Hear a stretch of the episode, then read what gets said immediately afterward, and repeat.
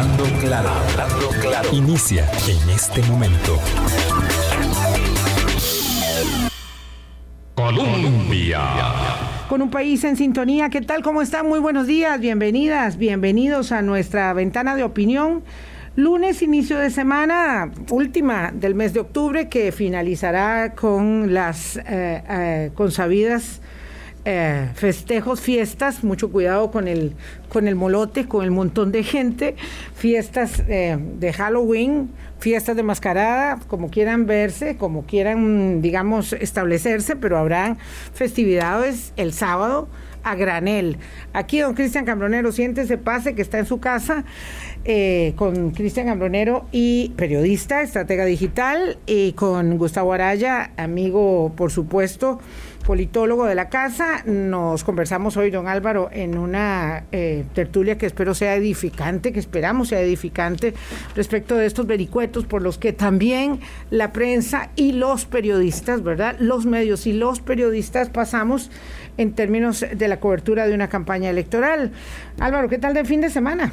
Muy bien, Vilma. Buenos días a todas, a todos. Eh, muy bien, es un, clima bonito, un clima bonito, un poco de lluvia y, pasando, moviendo. salí del valle de, la ciudad, tengo que decir, no del valle central, porque fui a, mi pueblo Poaz y, estaba eh, agradable. Sí se nota una mayor movilidad de personas, sin ninguna duda, sin ninguna duda. Y a veces. Mayor movilidad.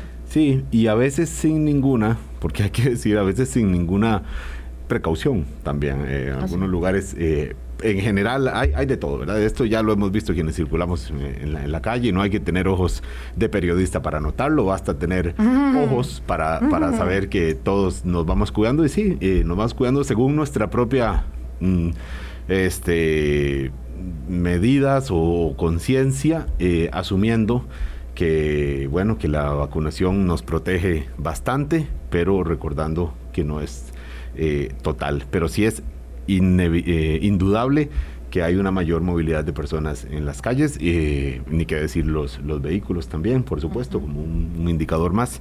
Entonces, pero bien, vamos a hablar de, política. Sí, política y comunicación. ¿Qué tal? Muy buenos días. Gustavo, ¿qué tal? ¿Cómo estás? Muy bien, gracias a Dios, Vilma. Muchísimas gracias por la invitación, muchísimas gracias por estar acá. Un placer, como siempre, estar con Álvaro y con vos. sí, bueno, nos encontraremos también. Ahora nos vemos a menudo, todas las semanas. Nos vemos los miércoles en Zoom Electoral casi a las 8. Nosotros.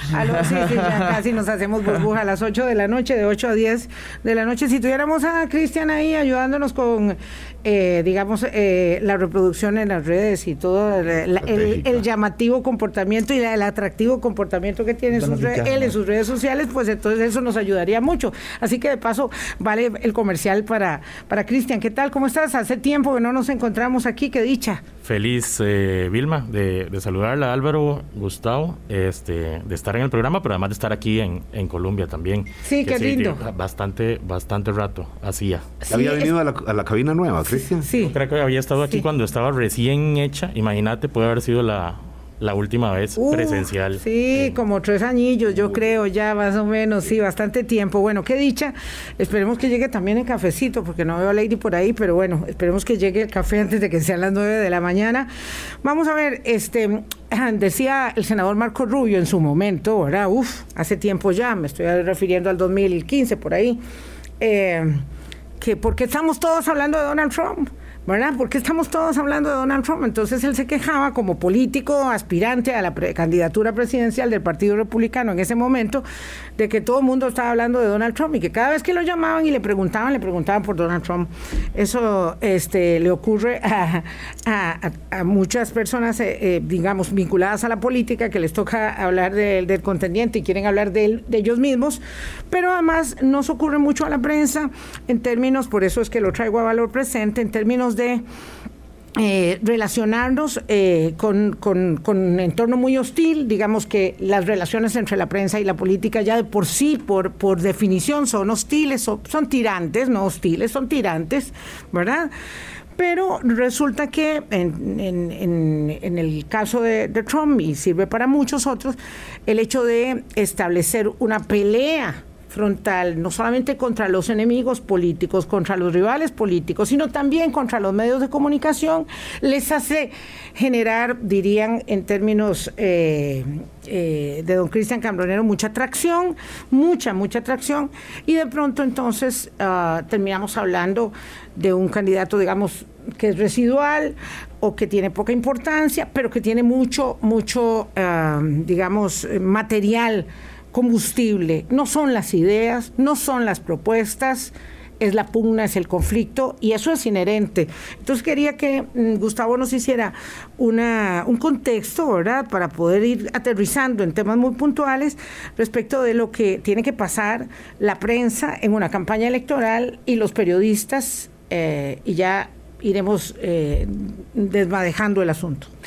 Bueno, yo, lo resumiría en, como en dos o tres grandes momentos eh, que caracterizan, digamos, esa relación. La primera es, digamos, y para ponerlo en términos casi que cronológicos, es cuando asume un gobierno y entonces los medios empiezan a tener, digamos, un papel importante y máximo en Costa Rica, cuando efectivamente cualquier gobierno que llegue a la, cualquier persona que llegue a la presidencia de la República, cualquier gobierno, tiene de por sí ya una lente distinta respecto del papel que haga con su publicidad, con respecto a su comunicación. Ya, pasa a ser otra cosa. Pudo, haber ganado por un millón o dos millones de personas, eso no importa, y me refiero no necesariamente a este gobierno, eh, sino que pasa a tener una lente diferente. El, el, ejercicio de la comunicación empieza a ser incluso a veces dinamitado desde dentro. Y ahí sí voy a referirme a un caso particular. Eh, no ha habido peor enemigo al tema de cómo dar a conocer la información de gobierno que el propio Tom Solís cuando, cuando el PAC ha estado en el gobierno.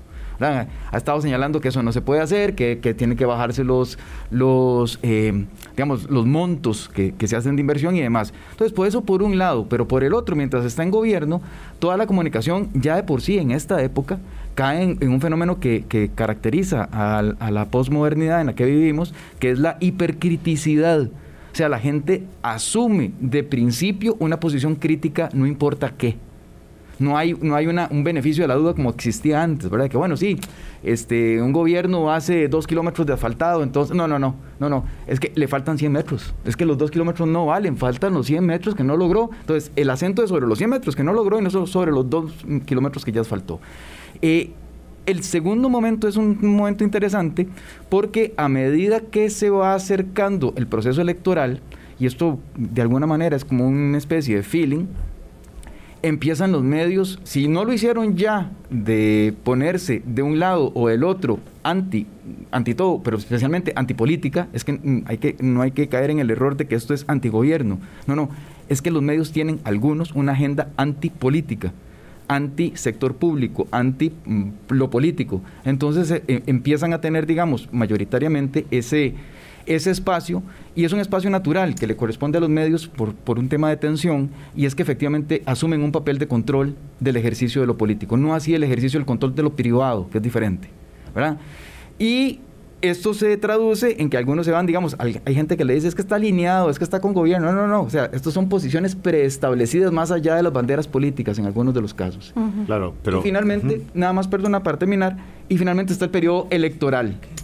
Ese periodo electoral en donde ya sí efectivamente los medios empiezan, digamos, en, una, en un ecosistema completo de jugadores y jugadoras que están en términos de la dinámica electoral propiamente dicha. Sí asumen un papel el que, el que, el que quieran, pero sí juegan, no, no, son neutros, ¿verdad? Hay quienes dirán que es que están a favor de un partido, no, no, no, esto es un, esto es un papel activo porque efectivamente necesitan y requieren de algo que es fundamental para los medios, y con eso termino, eh, el rating. Claro. Sin no hay rating, no hay medio. Pues, claro, Gustavo, los medios y sus circunstancias. Las circunstancias del momento son la incertidumbre, la enorme oferta ya confirmada por la cantidad de inscripciones para candidaturas de 27 presidenciales, 30, 30 opciones en la papeleta legislativa. ¿Cuáles son esas circunstancias que ves vos, Cristian? Eh, y, y, qué es lo que están provocando hasta ahora? Porque uno dice, bueno, los candidatos intentan sobresalir. No sabemos si lo que hace el candidato Rodrigo Chávez es buscar sobresalir, buscándose un, un enemigo grande, digamos, buscar repercusión, cobertura. No, no, sé cómo, cómo lo estás viendo en estas circunstancias, Cristian. Sí, ese es un temazo, este, y, y, tal vez lo podemos hablar más adelante, o sea, como de, esas estrategias de, de, de, cierto sector para influir en la, en la gran, en el gran debate, debate público. Yo a lo que apuntaba Gustavo le sumaría como, un, como el ingrediente que falta para terminar de ser, servir esa mesa, el elemento de contexto de la gran discusión y el gran debate público y a dónde ocurre actualmente, que es básicamente el espacio público y el espacio público digital, si es que hay una separación entre ellos. Eh, podemos pensar que hasta hace 15, 18, 20 años, existían dos fuerzas en pugna, que de alguna forma era la agenda propia de los medios de comunicación y la agenda propia del, del, del gobierno de turno, ¿cierto? De, de, de, las instituciones y demás. Ahora existe un tercer actor que es absolutamente determinante y que se lleva a ambos entre las patas con gran facilidad, que es la discusión en el entorno digital sobre todo y el gran nivel de amplificación que esa discusión puede tener. Y ahí podríamos entrar en la conversación de qué ocurre primero y cuál agenda es la que influye en cuál, ¿verdad? Es decir, siguen siendo los medios los que ponen la agenda de los grandes temas de discusión o son los medios la primera víctima de la agenda que ponen las redes sociales en, en discusión. Esa es una gran pregunta. Yo, yo no tengo la respuesta, pero creo que todos hemos sido testigos de muchas circunstancias en las que uno nota con claridad que los medios de comunicación no solo ya no son los que ponen los grandes temas en discusión, sino que de nuevo son los primeros que se van en la finta de, de conversaciones muchas veces muy rastreras Ajá. que están ocurriendo en el, en el espacio en el espacio digital a, digamos, eh, a, a, a, perjuicio directo de los propios medios de comunicación y de su rol, digamos, este, como, como, como brújulas fácticas, ¿verdad? Como las hemos entendido o como las entendimos durante, durante muchos años. Eso uh -huh. es crucial. Y la forma en la que los actores políticos también buscan intervenir, influir, afectar para bien y para mal ese debate público, eh, es donde yo pondría todos los focos, porque es ahí donde tenemos, digamos, desde el análisis de fenómenos que son sociales de base y muy interesantes y muy ricos, potenciados por la tecnología, hasta eh, estrategias de mano izquierda muy cuestionables, eh, utilizando también la tecnología para eh, distorsionar esa gran discusión pública que se está produciendo en, en los entornos digitales. Uh -huh. O sea, ya no, ya estás planteando, Cristian, ya no, no es cierto primero, que lo, obviamente eso ya lo sabemos, los medios perdimos el monopolio de la información hace mucho tiempo, pero tampoco es cierto que las redes sociales o las plataformas digitales en sí, eh, incluy, incluyendo el WhatsApp, funcionan como, una, como un mundo aparte, ya, ya, porque en algún momento decía, no, ese es el, el, el mundo de, de, las redes sociales, eso no define nada, son cuatro gatos, con algunos más in, influyentes que otros, pero, pero no influye nada, o sea, eso, eso tal vez tenía sentido hace 10 años, pero ya no, ya, ya ahora hay una interrelación permanente, ¿verdad? En todos los aspectos, en todos los aspectos se, se borró esa línea imaginaria que mucho, durante muchos años se sostuvo, que dividía lo offline de lo online, ¿verdad? El, el espacio conectado de lo desconectado. Eso ya no existe, o sea, creo que los cuatro en esta mesa y probablemente la gran mayoría de la gente que nos está escuchando sabemos que vivimos permanentemente en el mundo físico y simultáneamente en el mundo digital sin desconectarnos en ningún momento, probablemente solo cuando dormimos a veces. eh, y, yo y, sí. Y me parece. Yo sí, no sé, Cristian tal vez no. Y me parece que, que indiscutiblemente eso eh, pasa también en, en en, la, en, el proceso de formación de la opinión pública. ¿Por qué? Porque así es como funciona, digamos, esa, esa ecuación, ¿verdad? La gente recibe una información, la valida, eh, esa validación bueno, todavía cuando yo estudié esa validación se hacía en los espacios públicos, ¿verdad? En, los, en, la, en, las conversaciones, en las sobremesas, en los restaurantes, en las cantinas, donde quieras. Ahora esa validación la hacemos por medios digitales, muchas veces de forma absolutamente cuestionable. O sea, los, los estudios del CIEP y el SICOM son contundentes en, sí.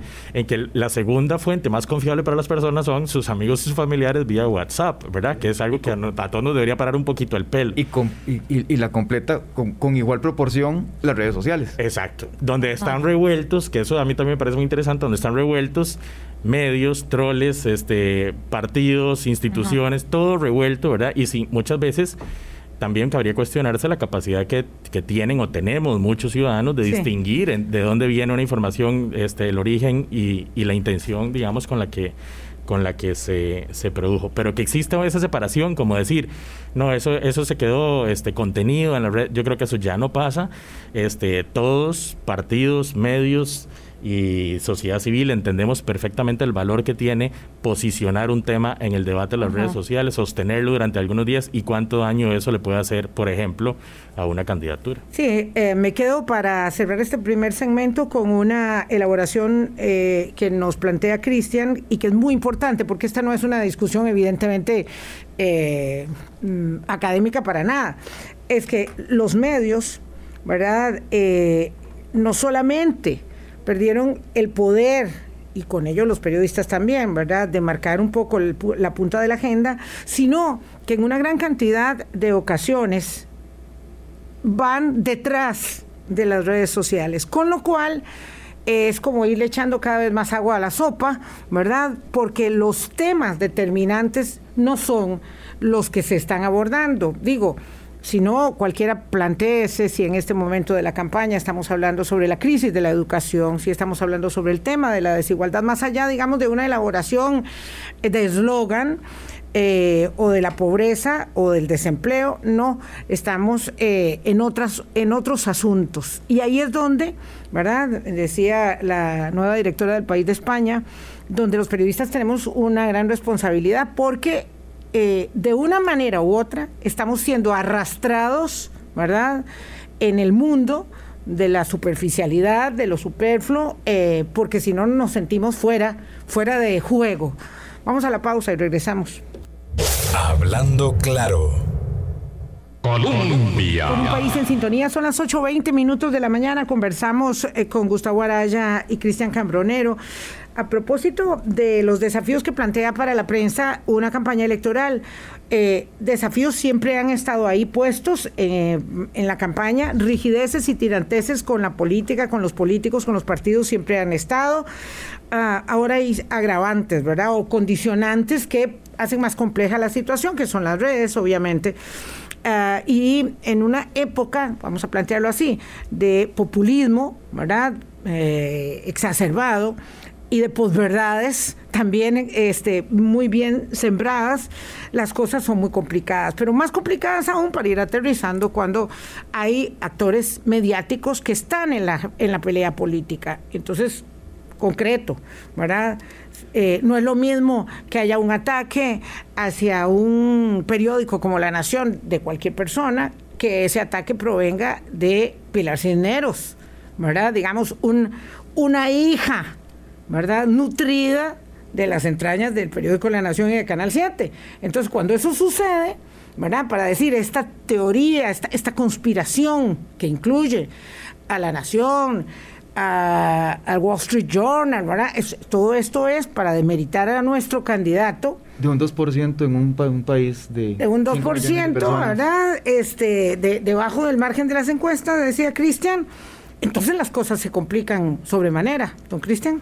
Bueno, yo creo que se complican si uno, si uno, yo, no veo dónde está la complicación, sinceramente, en ese, en ese caso particular. Es decir, la, cobertura. O sea, ¿usted cree que la gente está viendo la, pintura tal cual es, y no se está tragando ningún ah, cuento? Desde mi punto de vista, todo el caso de Rodrigo Chávez es periodismo 1.1. Es decir, este. Taller de periodismo escrito 1. Es, periodismo for dummies. O sea, estamos hablando de un, de un hecho concreto, este, probado, digamos, con un pronunciamiento de un tribunal interno de una entidad del tamaño del Banco Mundial para una figura que fue director país del Banco Mundial, que es exministro de Estado en Costa Rica y es candidato presidencial ahí están todos los ingredientes que en cualquier escuela de periodismo le enseñan a usted que tiene que tener una noticia para hacer noticia. Y eso no es una noticia chiquitita, es, una, noticia obligada. Además, segundo, la acusación es grave, o sea, es un, es un caso de acoso sexual que aún si no, si, si, quisiéramos aceptar la tesis de que no fue acoso sexual porque nadie le puso ese nombre, aún así es una conducta impropia de una persona que estaba muy alto en el, en el nivel jerárquico de una institución muy grande. Es decir, sigue siendo un caso muy notable. Y si a eso le sentamos a la par, a una de las personas más influyentes de Costa Rica, porque eso hay que decirlo así, como doña Pilar Cisneros, que dirigió durante 15 años el noticiero de televisión más importante del país, no hay por donde eso no sea material de cobertura de los medios de comunicación. Y, y no hay que tener cinco dedos de frente para, para pensar que exista en los medios que cubren esa historia una agenda más allá de un legítimo interés periodístico en una historia que reúne todos los ingredientes para ser digna de cobertura. Y tanto... Yo sinceramente no encuentro, no encuentro por dónde se cuela la conspiración por decir por qué solo a mí me cubren. Hombre, ah, sí, no, yo tampoco hombre, es que, la historia, es que la historia que trajiste es de, de, premio, ¿verdad? En el peor sentido. Entonces es... Y tanto, perdón, que de repente lo vemos en un medio como Wall Street Journal.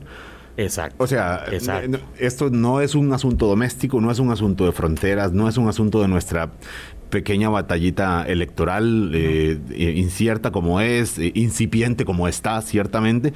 Pero entonces uno dice, bueno, ¿de ¿por qué estamos hablando de Rodrigo Chávez? Bueno, porque el Wall Street Journal dice que ese señor, que es un caso que para ellos les mereció noticia, un periódico que se lee en todo el mundo, ese señor es candidato presidencial. ¿Cuántos directores país había en el, en el Banco Mundial con, el mismo, con la misma situación?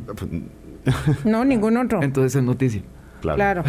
Sí. Y además, y además no era el director país de, no sé, de de Wakanda para poner un país inventado, ¿verdad? No, no. Indonesia. Indonesia. Sí. Vamos a ver, yo, yo, yo estoy clara que, teoría conspirativa no hay. Digo, por lo que yo diga que aquí hay una teoría conspirativa, no es por ello que existe, ¿verdad? Obviamente. lo, que, lo que quiero decir es que este entramado, ¿verdad? Complejo de una campaña electoral, cuando tiene una mm, protagonista de esa talla, ¿verdad? Me refiero a Pilar, no a Rodrigo Chávez, este, eh, digamos, y, y, y eso pone de tirante la relación entre el medio y su ex, digamos, eh, no sé, su, su exfuncionaria, por decirlo de alguna manera, es que fueron muchos años también. Entonces eso implica que, que habrá una gente que dice, ah, la puchica, y si esto de verdad es tan complicado, esto de verdad es una teoría de conspiración, si es que Rodrigo Chávez es el salvador que este país requiere, porque además este tema del salvador que el país requiere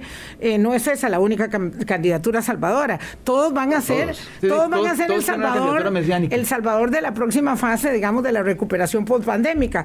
Pero eh, este, en particular, digamos, está asignado por, por esas condiciones de que tiene mucho carácter, de que está dispuesto a hacer lo que tiene que hacer, pero no lo van a querer dejar la nación y un grupo de empresarios, para, para ponerlo eh, como, ella, como ella lo dice. Entonces, claro, veía un monitoreo que tiene la ULATINA, que quiero conocer un poco más, que lo presentó ayer Liliana Carranza en Estado Nacional que dice que el 70% de la gente que accedió a esa, que fue una de las noticias de la semana, eh, lo, lo, valora de manera muy negativa. Lo que dice Pilar, lo que dice Rodrigo, no lo que dice la nación, digamos, este, en términos del, del, del, conflicto. Hay un elemento que a mí me llama la atención poderosamente y es que efectivamente, digamos, el papel de la prensa, como decía Cristian, el, el, pre-redes y el post-redes o durante las redes en las que, que nos encontramos. Y es que el periodismo durante mucho tiempo durante mucho tiempo, digamos, eh, había una frase de un ex jefe que decía, usted no envenena el agua del pozo del cual se alimenta, ¿verdad? Y es la credibilidad. Entonces, hay, hay, un periodismo que resguarda la credibilidad por sobre todas, es como un valor, ¿verdad? Y que tiene que ver con, con eso que está detrás de la noticia. Y es lo que uno valora realmente cuando le da credibilidad a una noticia, ¿verdad? Ese cuidado, ese cuidado que hay por cada uno de los elementos. Ahora bien, eso en algún momento se perdió en el camino y en el proceso de redes hay medios que se lo pasan, se lo saltan, ¿verdad? Simplemente eh, acuden a la noticia porque sí, porque hay alguien que lo está diciendo y entonces es notable y entonces va y se cubre y no se hace el chequeo y por eso vienen ahora de moda el fact-checking y todo lo que son los elementos de, de, de corroboración de la credibilidad o la confiabilidad de una nota. Pero entonces, para mí, habiendo dicho esto, llama poderosamente la atención que una periodista formada en el elemento fundamental que es no envenenar el agua a la cual se alimenta, en el, en el papel de la posmodernidad en donde puede dinamitar la credibilidad propia y la ajena.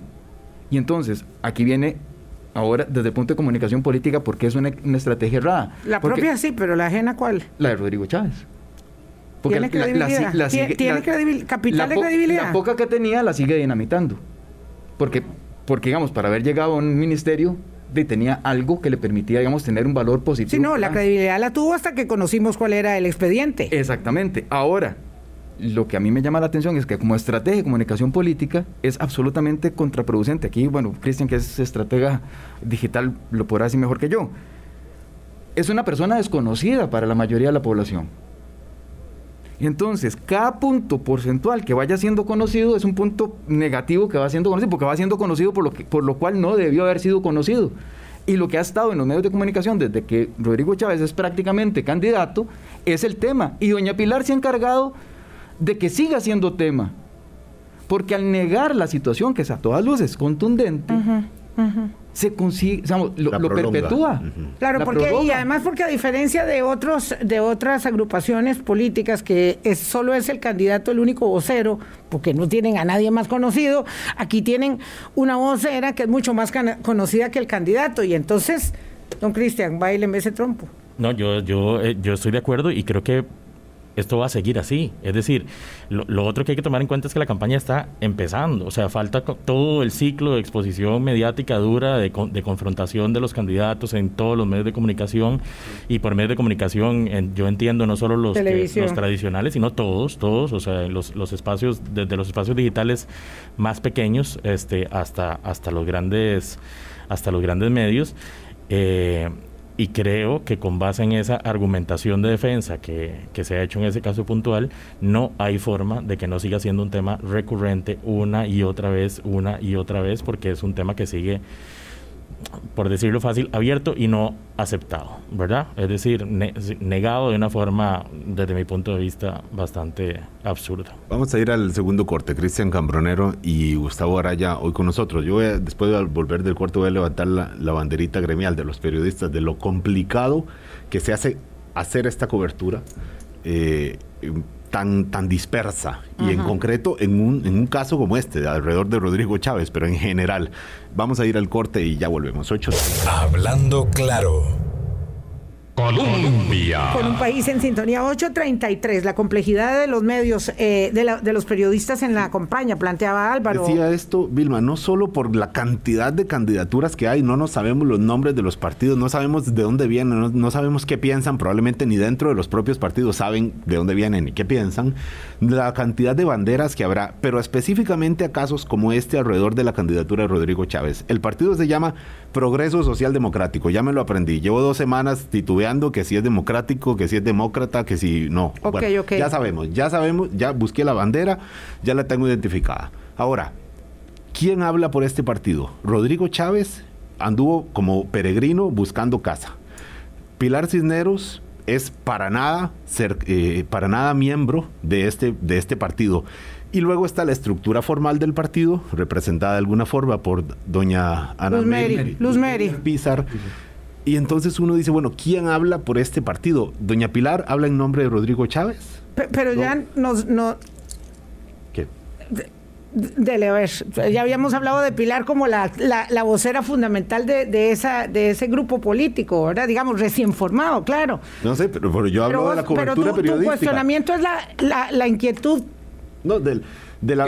la dificultad del periodismo para cubrir efectivamente, digamos, esta complejidad numérica de orígenes, de liderazgos, de programas, o sea, hay, hay, hay un papel efectivamente complejo, Álvaro, que, digamos, y nosotros que estamos en esto, yo, los cuatro que estamos acá estamos en esto permanentemente, a mí me preocupa la ciudadanía. No, pero o sea, por eso, y eh, Gustavo, si nos vamos más allá del nombre de doña Pilar Tinero, si por alguna milagro que no va a ocurrir, pero si ocurriera, hoy doña Pilar dice, ah, doy un paso al lado, no me postulo, ya, se, inscribió, bueno, no sé, renuncio a la postulación. ¿Qué, quedaría, ¿En qué quedaríamos? ¿En qué quedaríamos? Porque este partido no es un partido, eh, digamos, estructurado. Y no para hablar No sabemos qué piensa. Doña Pilar dice, es, es que estos son los sectores poderosos que le tienen miedo a la propuesta, a lo que va a hacer y al carácter de don Rodrigo Chávez cuál es la propuesta de, don Rodrigo Chávez y la que es es también del partido o esto fue una un, o que se alinearon tres de, tres, tres elementos del espacio y, y, ahora van juntos como dentro de un, de un grupo y entonces para efectos del electorado Gustavo y de la cobertura uno dice bueno este partido qué es es de derecha, de izquierda, machista, bueno, es machista, pues parece que sí. Este, eso no hay mucha, no hay mucha duda. Eh, pro, pro aparato pero, público. Pero eso está pasando, digamos, viendo un poquito, digamos, el tema, ya no solamente Progreso Democrático, Pilar Cisneros y Rodrigo Chávez, viéndolo en términos del panorama completo. Eh, los partidos políticos tradicionales, por llamarlos de alguna manera, los que ya estaban asentados con algún tipo de rigurosidad respecto de formación de cuadros, de planteamientos programáticos y de vinculación con la sociedad, es que bajaron a barda en los tres elementos, por lo menos en los sustantivos. Y entonces igual pasa con el resto de los partidos políticos. Tenés que tener propuesta programática para ser un partido político, ¿en serio? Evidentemente no. ¿Verdad? Tenés que tener formación de liderazgo. Un programa de gobierno que puede ser una hoja, un, folio, nada más. Formación de liderazgos. Tenés que tener algún instituto de formación precisamente para corroborar cuál información es verídica, cuál no, cómo, cómo lanzar liderazgos al, no, ¿verdad? Eso es, eso es absolutamente dejado de lado. Y la vinculación que se debe tener a nivel social con diferentes sectores, los partidos políticos nacieron, si, si, don, Luis Antonio Sobrado dijo para las elecciones del 2014, los partidos políticos están desenchufados. Bueno, seis años, casi siete después, los partidos políticos que nacieron están desenchufados. Entonces es complejísimo también, y luego, digamos, desde lo que estaba señalando, de la cobertura mediática o de la cobertura de los medios de ese ambiente, también es altamente compleja. Es sumamente compleja y aquí introduzco el tema, efectivamente, de nuevo el tema de la credibilidad. ¿Cómo haces como medio para cubrir esa gama de calidades y cantidades cuando está en, entredicho la credibilidad, por un lado? Este, yo quisiera que nos situáramos en, lo que íbamos a, plantear respecto del, tema de los, de los periodistas, digamos como actores también, eh, y bajo el ataque de los, de, los, de los medios y de las redes. Eh, a nosotros nos pasa en suma electoral, Cristian, eh, en Canal 13 que dicen ahí están cuatro progres reunidos, qué pereza, bueno, pero es un ataque de troles así fuerte. Yo estoy segura que aquí estarán diciendo lo mismo, no lo estoy viendo ni quiero eh, desviar mi atención, pero es, eso es básicamente. Entonces hay una descalificación a priori que se monta. Las baterías también existían antes, en mis tiempos, eh, este, décadas atrás, pues las baterías eran telefónicas eran telefónicas y uno las reconoce. Aquí también uno las reconoce muy bien en las redes y entonces genera un gran espolvorín. Si uno oye una conferencia de prensa tan seria como, no sé, del Banco Central, hay gente que está desde el minuto uno sin oír lo que va a plantear el presidente del banco, eh, insultándolo insultándolo. Entonces no se requiere tampoco ser, digamos, un actor, eh, un periodista con el uso de micrófono, sino cualquiera otro que esté en el, detentando poder político o función pública de alto nivel. Entonces ahí este tema, ¿verdad? De desacreditar al mensajero también se hace muy, muy, este, cuesta arriba y estamos hablando de cómo es que la gente lo recibe. Yo creo que hay una pugna evidente por lo que yo llamaría administrar la percepción, ¿verdad? Gestionar la percepción que queda después de cualquier tipo de emisión de contenidos. Eh, cualquier publicación de cualquier medio de comunicación, serio, más o menos serio, de un, de un programa como este, de un programa de televisión, eh, etcétera. La percepción y el eco que, esa, que ese contenido genera en esos espacios de debate, que son por definición las redes eh, sociales, eh, quien instala su punto de vista como eh, preponderante en ese debate es, es una pugna importante. Yo haría una diferenciación clara.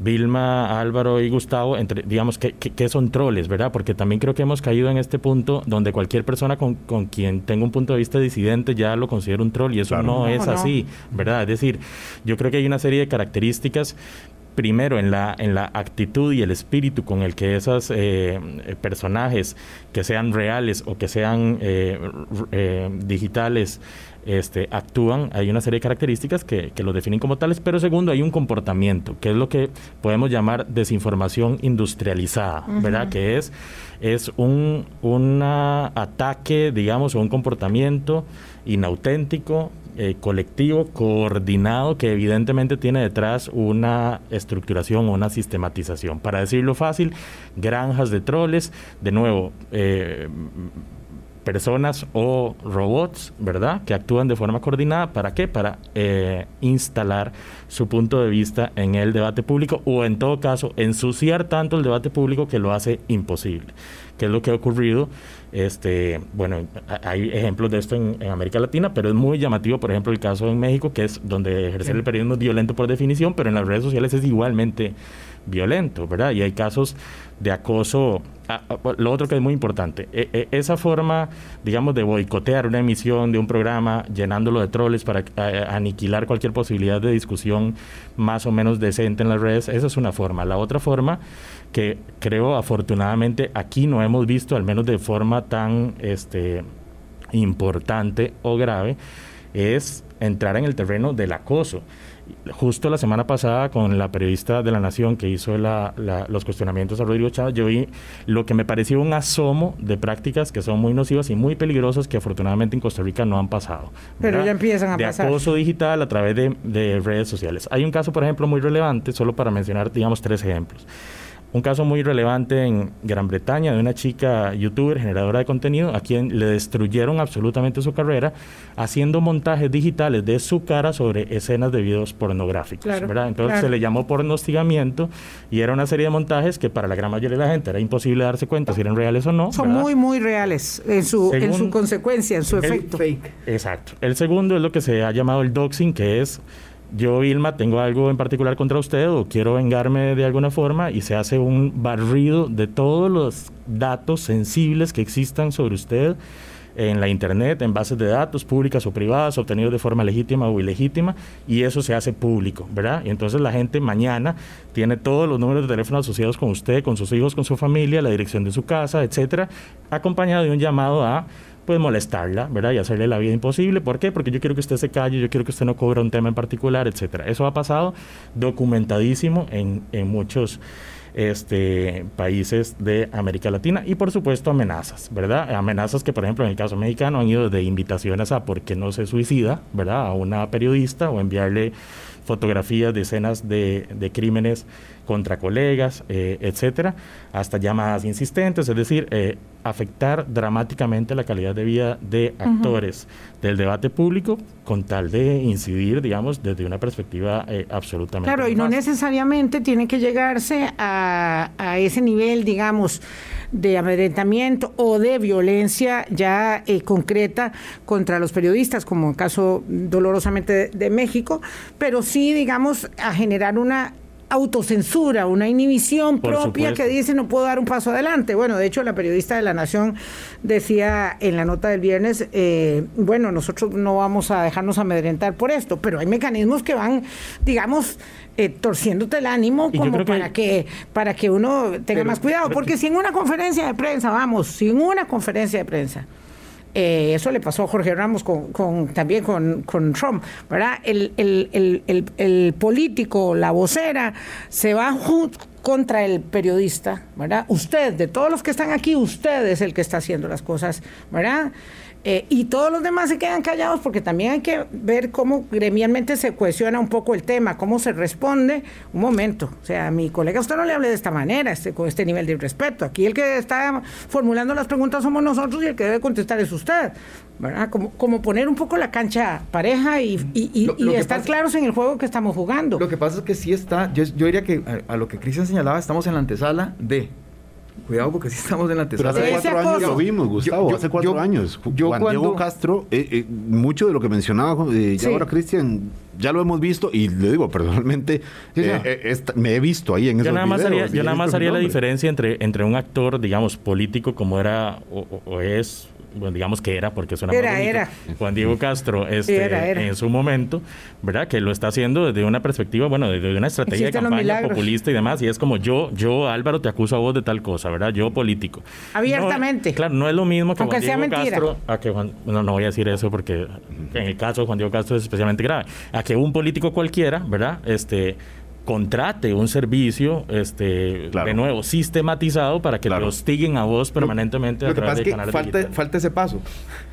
Porque efectivamente digamos a ver hay, hay, hay dos y esto pasa mucho en los medios de comunicación también. Vamos a ver. Uno hay eh, digamos hordas digitales que están dispuestas a utilizar incluso otros recursos para contradecir efectivamente, digamos, desde su perspectiva por la confirmación del sesgo, a contradecir aquello que sí es, digamos, que sí tiene alguna validez, eh, digamos, esencialmente periodística, ¿verdad? Entonces uno lo ve donde generalmente uno dice, bueno, pasó tal cosa, ah, sí, pero es que está pasando tal otro, y uno dice, sí, pero ojo lo que está citando, ¿verdad? Es el doctor Life is Good, pero eh, digamos, detrás de eso hay una serie, una horda completa de gente que lo trata, digamos, de minimizar ese tema, y sí se está trabajando en ese sentido.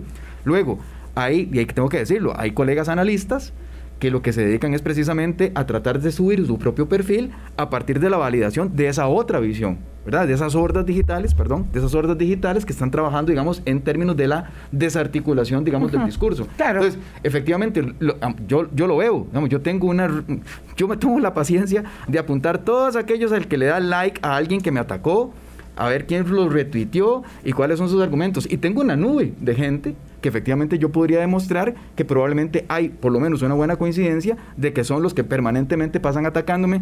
Me han dicho que soy liberacionista, que soy del PAC, no importa, o sea, no soy yo el caso. El caso es que sí hay ya una antesala de ese, de ese tema.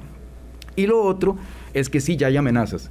Al menos en el caso particular mío, yo sí tengo amenazas de alguien que dice que tiene una empresa encuestadora cuya metodología es absolutamente cuestionable, pero mm, de sus amenazas ahí están y ahí quedan registradas. Sí, yo Ah, creo que amenazas en lo personal Sí, sí, para, sí, para sí, sí. vos. Sí, sí. 8.47, tenemos que ir a una pausa. Vamos a ver, dice don Eduardo Ulibarri que la, presta, la prensa le presta demasiada atención al marginal candidato acosador, acosador de la, la prensa y algunas también. más. Así cae en su trampa de inventar enemigos para salir del margen de error en las encuestas. Más prudencia, colegas.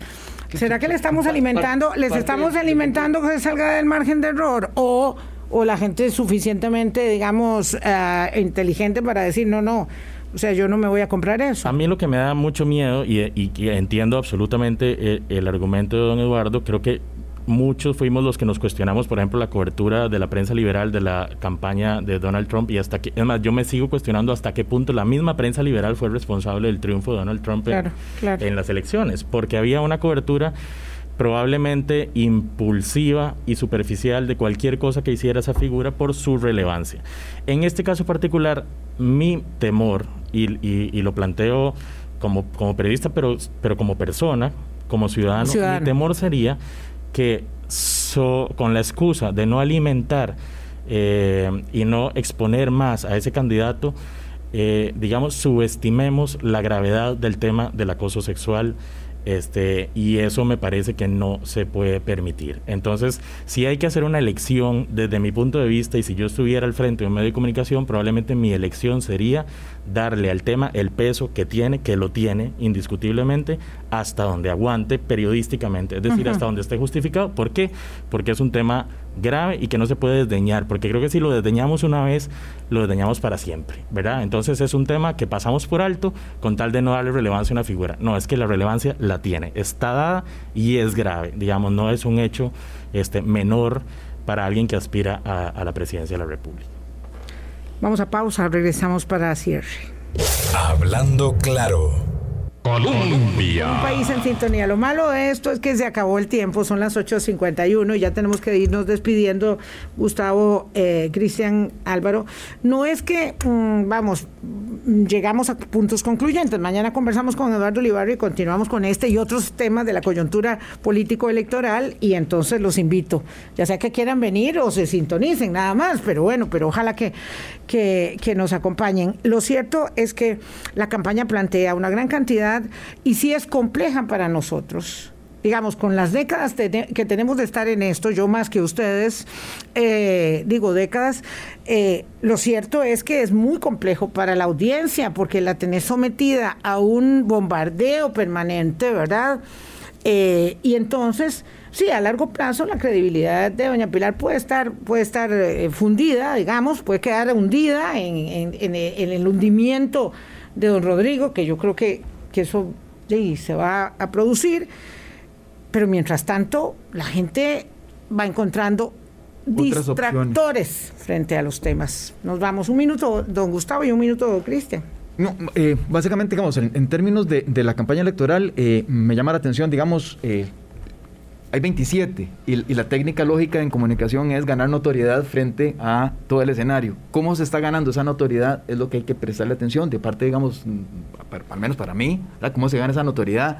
Eh, mm, tal- ah, yo he dicho que algunas son anuncios ¿verdad? faraónicos de hacer grandes y monumentales obras que yo no sé si en Costa Rica sea posible. No, no, no se puede. En cuatro años no. Otras son efectivamente de voluntades mesiánicas, ¿verdad? Que de repente dicen, ah, cuando yo llegue al gobierno, denme ocho días, deme un día. El primer día yo voy a hacer, bueno, vamos a ver si, si, si, si como Ronca duerme. o si ha estado algún día en el poder, digamos, realmente ejerciéndolo para saber que eso no es así. Y entonces un poco, digamos, cómo, cómo se ganan la notoriedad esos 27 mm, ofertas es lo que, digamos, yo le estoy prestando atención sobre todo, ¿verdad? ¿Cuál es la estrategia que está tratando de destacar sobre qué elementos? Sobre su mesianismo, sobre sus bondades, eh, ¿verdad? Personales y demás, o sobre efectivamente ideas que se puedan concretar realmente. Cristian. Yo pondría el foco sobre qué hacen los medios de comunicación con esa estrategia que plantea cada uno de los 27 candidatos. Es decir, claro, el criterio. claro, y me parece fascinante y, pagaría por escuchar estas discusiones en la sala de redacción de todos los medios, la discusión de cómo vamos a tratar a cada uno de esos 27 candidatos. ¿Son iguales? ¿Merecen la misma cobertura? Eh, tenemos que tomarnos en serio las ocurrencias de un charlatán que, promueve, que plantea un plan, un plan de gobierno de, dos páginas eh, lleno de, ocurrencias eh, etéreas y tenemos que darle la misma cobertura y tratarlo con la misma amplitud y demás con la que cubrimos al plan de gobierno de un partido, de los pocos partidos serios que, tenemos en, la pugna. A mí eso me parece fascinante desde el punto de vista periodístico y de nuevo me encantaría pensar que son discusiones que se están teniendo este, y, cuyos resultados vamos a terminar viendo en las coberturas que hagan los medios de comunicación, que desde todo punto de vista siguen siendo enormemente relevantes para la democracia y para el funcionamiento del proceso democrático electoral. Gracias, Gustavo y Cristian. Sí, una responsabilidad tenemos. Que no, que no tengamos el monopolio es evidente, pero que, que, que tenemos que incidir dentro de la discusión también es indudable. Y que no seamos caja de resonancia, ¿verdad? Ni de ni del ni el barullo de las redes que tienen su propia dinámica y su propia eh, organicidad. Eh, Pero no podemos desconectarnos, por eso No, no, no, no, yo no digo desconectarnos, digamos que no seamos nada más cajas de reproducción, sino que sepamos aplicar un criterio de discernimiento, ¿verdad? Riguroso que ahí es donde yo creo que las cosas son muy complicadas porque también falta rigurosidad, también tenemos problemas de calidad y éticos, también tenemos nuestros propios problemas para poder enfrentar la campaña. Eh, pero bueno, ahí vamos, ahí vamos todos con ustedes, con los votantes, porque nosotros también somos ciudadanos y votantes. Hasta mañana, pásenla bien. Hablando claro, hablando claro.